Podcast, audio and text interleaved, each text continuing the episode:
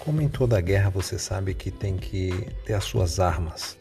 E não há guerra maior que a guerra espiritual. E para a guerra espiritual, você tem que usar a palavra de Deus, porque foi assim que Jesus no deserto venceu o diabo.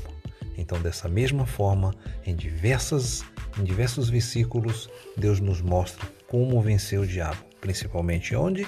Na mente.